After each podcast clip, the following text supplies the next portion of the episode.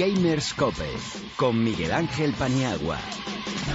Muy bien, pues esta canción que además es petición de la invitada que tenemos en Cope Vitoria, y digo la invitada porque efectivamente es una mujer y qué mujer. Ana Oliveras, buenas tardes. Hola, buenas tardes. ¿Qué tal? ¿Cómo te tratan por ahí por Gasteiz? Pues muy bien, y ahora con la canción que me habéis puesto mejor, oye. Oye, aquí peticiones del oyente. estáis a todo, ¿eh? Hombre, faltaría más. Es Luis, Luis Millán, que es el productor y que es una especie de ángel sobre nuestros hombros. Bueno, Ana, eh, primero de todo, muchísimas gracias por estar aquí con nosotros.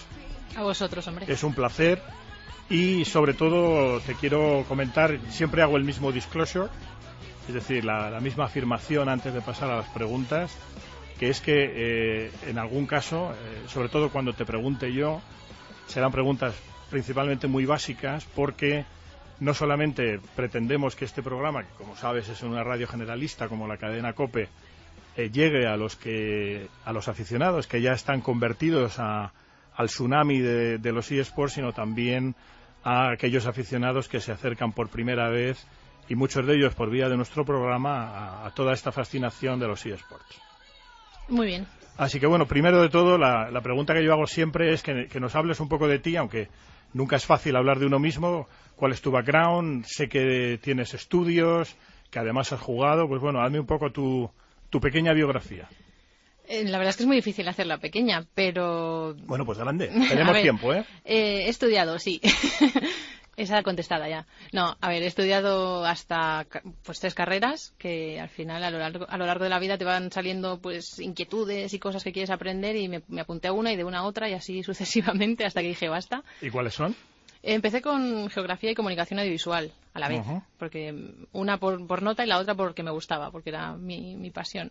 Y luego pasé a filología alemana, que también dirás por qué. Pues mm, mira, por curiosidad, por, por aprender ah, idiomas. ¿Es Deutsch?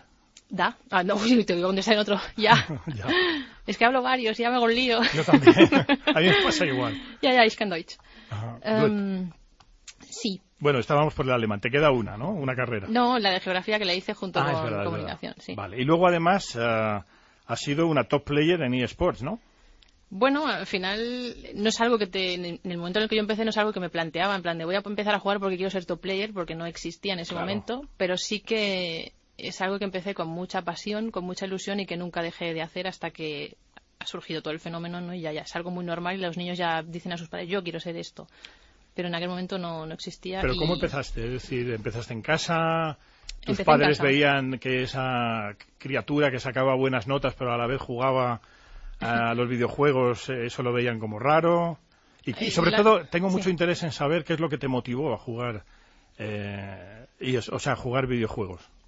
En mi casa siempre ha habido videojuegos. ¿eh? Teníamos ya un Spectrum y cuando llegó el momento del PC, que yo ya estaba en el instituto, eh, fue el momento este en el que, bueno, he vivido, digamos, la integración total y absoluta de, Internet y en esa integración es cuando los videojuegos también pegaron el salto y se podía jugar multijugador. Y, bueno, fui a un cibercafé, me acuerdo que era un evento de estos que se hacía, ¿no? Que la gente quedaba online, ibas a un cibercafé y era como, madre mía, nos van a raptar a todos.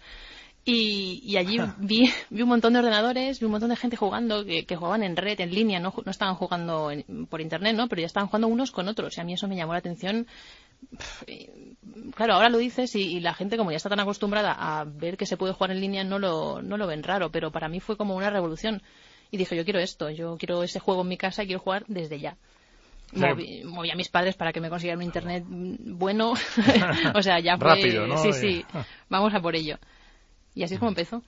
Oye, y eh, esta es quizá la única pregunta que te voy a hacer relativa a tu género, porque eh, tu perfil es admirable y además te, he presentado como, como, lo que eres, ¿no? Una gran mujer.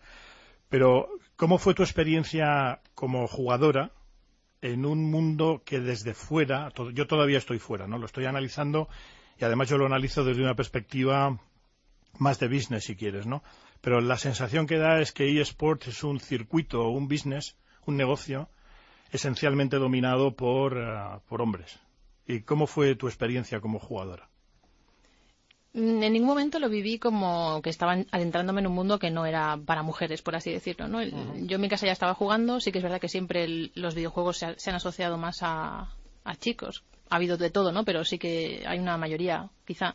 Y con los eSports, pues ha pasado un poco lo mismo, que cada vez ha habido más gente jugando, pero bueno, sí, siguen los números siguen destacando más a nivel masculino.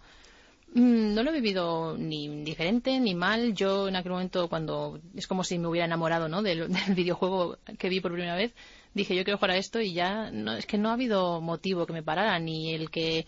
Es que siempre hay algún pero, ¿no? Eh, porque eres chica, porque no es la edad, porque siempre hay algún pero y al final, como eso, he pasado de todos esos peros, yo creo que es por eso por lo que he podido llegar hasta aquí. Si en algún momento me hubiera parado, está claro que no hubiera conseguido nada. Oye, una pregunta muy básica. Eh, me sé la respuesta, pero ten en cuenta que hablamos para gente, como te he dicho antes, que probablemente no esté muy familiarizada con eSports. Dado que estás en Vitoria, además, imagínate que hay una joven, una chica en, La Guardia, por ejemplo, ¿no? en la provincia de Álava, ahí cerquita, relativamente cerca, que de repente resulta que es una genio de, o una fenómena de, de los eSports. ¿Podría jugar en el Vasconia con cuatro chicos? Si demuestra ese nivel, no tendría por qué haber ningún problema. Si nadie le pone una traba por, ese, por el motivo de ser chica, no tiene por qué haber ningún problema. Si está al nivel, tendría que ser fichable de la misma manera que cualquier otro. Mm, o sea que no hay ningún tipo de división. Muy bien. Oye, eh, analizando un poco tu biografía, he visto que además de las múltiples facetas que tienes, triple licenciada, jugadora de eSports, fundaste un club que además se llama como aquí Sergio y yo tenemos Sergio es de la Virtus, es polaco, y yo soy del Atlantis, que son daneses, pero tu club se llamaba Atlantis, ¿no? Sí, y además lo fusionaste con Vasconia, o sea que en ese sentido también eres toda una pionera. Tú serás de Astralis, ¿no? No de Atlantis. Yo soy de Astralis, perfecto. Ah, vale. Es que siempre me confundo Atlantis con Astralis. Ves, es que en el subconsciente lo dejé ah, grabado ahí. Ahí, ahí. Pues sí, es uno de, uno de los proyectos que he hecho a lo largo de mi carrera, uno de los, yo creo, más destacados y además que ha sido de los últimos dos años, tres años, y, fue el que después se fusionó con Vasconia. Y, esa fusión ah, partió de ti, se lo propusiste tú, llegaste a hablar con José Anquerejeta, el presidente del Vasconia, que eh, es medio amigo mío. medio. Pues con él no hablé, hablé con su hijo, que es el que está, es el que lo lleva, sí. sí es el que está detrás del tema de los eSports. Eh, la cosa vino por ambos lados. Ellos ya estaban buscando, preguntando. Hay muchísima gente que dice, ah, pues yo a mí también me contactaron para preguntar y demás. O sea, ya se, estaban moviendo. Y coincidió que, que nosotros teníamos el proyecto, les interesó, estábamos aquí físicamente muy cerca y era muy fácil sentarnos a hablar. Y a mí me hizo ilusión hacer este tipo de fusión porque era pues algo muy o bastante importante en aquel momento, pero por otro lado era como ceder un hijo, ¿sabes? Fue la sensación de no, mi Atlantis no. Pero bueno, sí, ha estado bien. Oye, una pregunta un poco filosófica. ¿Qué crees tú, además, dado tu nivel intelectual, seguro que me la vas a responder muy bien. ¿Qué crees tú que pueden absorber a nivel conceptual y si quieres incluso filosófico, ¿no? Los eSports del deporte convencional y viceversa, el deporte convencional de eSports. Los eSports del deporte convencional yo creo que ya están absorbiendo muchísimo, porque además es un mundo y una gente que es muy rápida aprendiendo cosas y, absorbiendo. Y creo que todo lo que tenga que ver y que puedan eh, coger de lo, del deporte tradicional ya lo están aplicando. Desde un entrenador a un cuerpo técnico, a las formas de entrenamiento, a los espacios, todo, todo esto ya, ya, vamos, los últimos dos años ha sido, yo creo, además exponencial en la mayoría de clubes. Y a la inversa, yo creo que deberían aprender que no son no tienen que ser tan dinosaurio por así decirlo no que ya toca moverse con más libertad con más rapidez ya no hace falta ser todo tan tan estipulado y tan que parece que digas buf para tomar una decisión sí para tomar una decisión estamos aquí dos años no. Hay que estar más al día porque todo va muy deprisa ahora mismo. Muy bien, oye, y, creo que tienes un nuevo proyecto entre manos, ¿no? Que se llama Air Gaming. Eh, aprovecha los micrófonos azules de la cadena COPE y expláyate todo lo que quieras, porque luego ya te voy a pasar con con Sergio García y Fernando Cardenete, que seguro que los conoces, también con mi compañero Luis Millán, para que ellos te pregunten también. Pues sí, hace un par de semanas eh, lanzamos Aim Gaming. Es un proyecto que yo quería enfocar para la gente no más joven, pero sí más inexperta, más amateur, gente que quiere meterse en este mundillo y no sabe de qué manera. Va desde streamers, youtubers, a, por supuesto, gamers, ¿no? Gente que quiera mejorar, encontrar la manera de hacer un equipo, pues ahí puedo aportar lo que yo sepa de estos años de experiencia y darles un espacio, que muchas veces la gente no encuentra dónde hacerlo. Muy bien, pues nada, eh, de vosotros, Fernando, Sergio, Luis, el que quiera hacerle preguntas. Buenas, Ana, ¿qué tal? Hola, ¿qué tal? Una pregunta que tengo. A ver, tú has competido en Quake, ¿bien? Correcto. Y has competido también en, Counter-Strike. Eh, ¿Qué te aporta competir en un juego individual? ¿Qué te aporta competir en un juego en equipo? ¿Y cuál prefieres? Hmm. A ver, competir me encanta para empezar. Yo empecé con Quake, que es el juego este que os comentaba antes que vi en una pantalla y dije yo quiero eso porque era un juego además muy rápido, muy dinámico, muy vistoso a la hora de, seguirlo, era divertido. No solo jugarlo, sino verlo, era muy divertido. Para mí era un eSport, bueno, y es, aunque pasa que ahora mismo no, no está ahí en los top, pero sí que era lo mejor, o sea, era, era genial.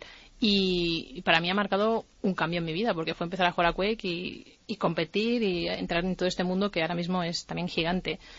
La diferencia, pues que a mí me gusta mucho jugar en equipo y cuando se acabó la competición en Quake tuve que saltar de juego y en aquel momento el que, el que estaba despuntando era el Counter-Strike. Y me gustó mucho trabajar en equipo, me gustó mucho liderar una partida, leer la partida, no solo jugarla, sino tener que estar ronda a ronda, ¿no? Pensando qué va a pasar ahora, qué tenemos que hacer ahora. Eso me motivó todavía más para seguir compitiendo. ¿No echas de menos el Quake? Sí, sí, pero supongo que... darle toque nostálgico a esto, hombre, yo soy igual. Estoy esperando al siguiente Quake. Pues podemos seguir esperando, Queda poquito, hombre. Bueno, Ana, lo primero, eh, saludarte y agradecerte que te hayas pasado por el programa porque admiro mucho tu figura en el sector. Y yo tengo dos preguntas también. Eh, la primera, eh, ya que hemos hablado de que fundaste Atlantis y está ahora con el nuevo proyecto, en el último año, sobre todo en LOL y en COD, se ha profesionalizado mucho el sector y hay algunos equipos que están intentando hacerse un hueco. Tú que has levantado un proyecto y que lo has conseguido fusionar con nada menos que Vasconia, ¿qué consejo le daría a, eso, a esas personas que están detrás de las organizaciones y que quieren hacerse un hueco legítimo y hacerse respetado en la escena española? La verdad es que es complicado y hay muchísimos clubes pequeñitos que están trabajando día a día. Eh, hay que saber, por un lado, a qué se aspira y, ponerse un poco los plazos, porque si no te quedas en club pequeñito mucho tiempo o sueñas demasiado grande demasiado pronto, es decir, hay que seguir una, serie de pasos para conseguir asentarse, crearse un nombre y a partir de ahí buscar ya todo lo que, lo que venga. No hace falta juntarse a un club de deportes tradicional. Esto está muy bien, ¿no? Pero yo creo que los esports tienen que crecer en su línea, con su idioma y en su espacio y su forma de ser. Y eso lo tenemos que aportar los que estamos dentro. Así que no hace falta que busquen un club con el que fusionarse y demás, sino que, que, empiecen a sacar ideas y que empiecen a organizarse de qué manera puede ser interesante su proyecto. Y una pregunta que creo que es sencilla el enunciado, pero difícil la resolución. Tú que tienes 20 años de experiencia en este sector, ¿cuáles crees que son las principales tendencias que hay que seguir este año dentro del sector de los deportes electrónicos? ¿En qué sentido? Eh, por ejemplo, ¿En qué ámbito? Porque claro, en, varios. En España y en internacional. ¿Pero como club? No, en general, es decir, por ejemplo, eh, la entrada de man, eh, equipo de deporte tradicional, la localización de los deportes electrónicos, ¿cuáles ah. son las tendencias que crees tú que tienen más relevancia? Yo creo que es el año en el que hay que asentar muchas cosas, porque las hemos conseguido por fin y ahora toca asentarlas antes de ir a. Obviamente esto es un no parar, ¿no? Pero hay que empezar a asentar para seguir, asentar para seguir tener en cuenta a los profesionales del sector, a los que han estado aquí y saben de esto, pero también tener en cuenta a toda la gente que sube, que está interesada, que quiere entrar, un poco de, hay que crear un poco de, escuela, ¿no? para, porque tiene que venir mucha gente detrás que quiere, sea, sea caster o sea jugador o sea lo que sea, y tienen que saber por dónde tirar. O sea que es un poquito el momento de asentar, educar y a partir de ahí crecer sin parar. Muy bien, Ana. Oye, pues eh, primero de todo, muchísimas. Quería hacerte una última pregunta. ¿Qué hacer los miércoles a las cuatro? Eh, estoy aquí. no, no sé. Bueno, ¿te puedo llamar en más ocasiones? Sí, por supuesto, hombre. ¿Te, apetece? ¿Te lo has pasado bien? Me lo he pasado muy bien. ¿Te hemos tratado bien? ¿Te hemos hecho preguntas coherentes? Muy pocas, quiero más, ¿no? Pues, Cuando queráis. Oye, un placer enorme tenerte y, espero que tanto Luis como yo te llamaremos en breve y, y bueno, eh, encantado de contar con tu experiencia, con tu amabilidad y con tu gran visión. Pues gracias a vosotros. Muchísimas gracias. Hasta luego.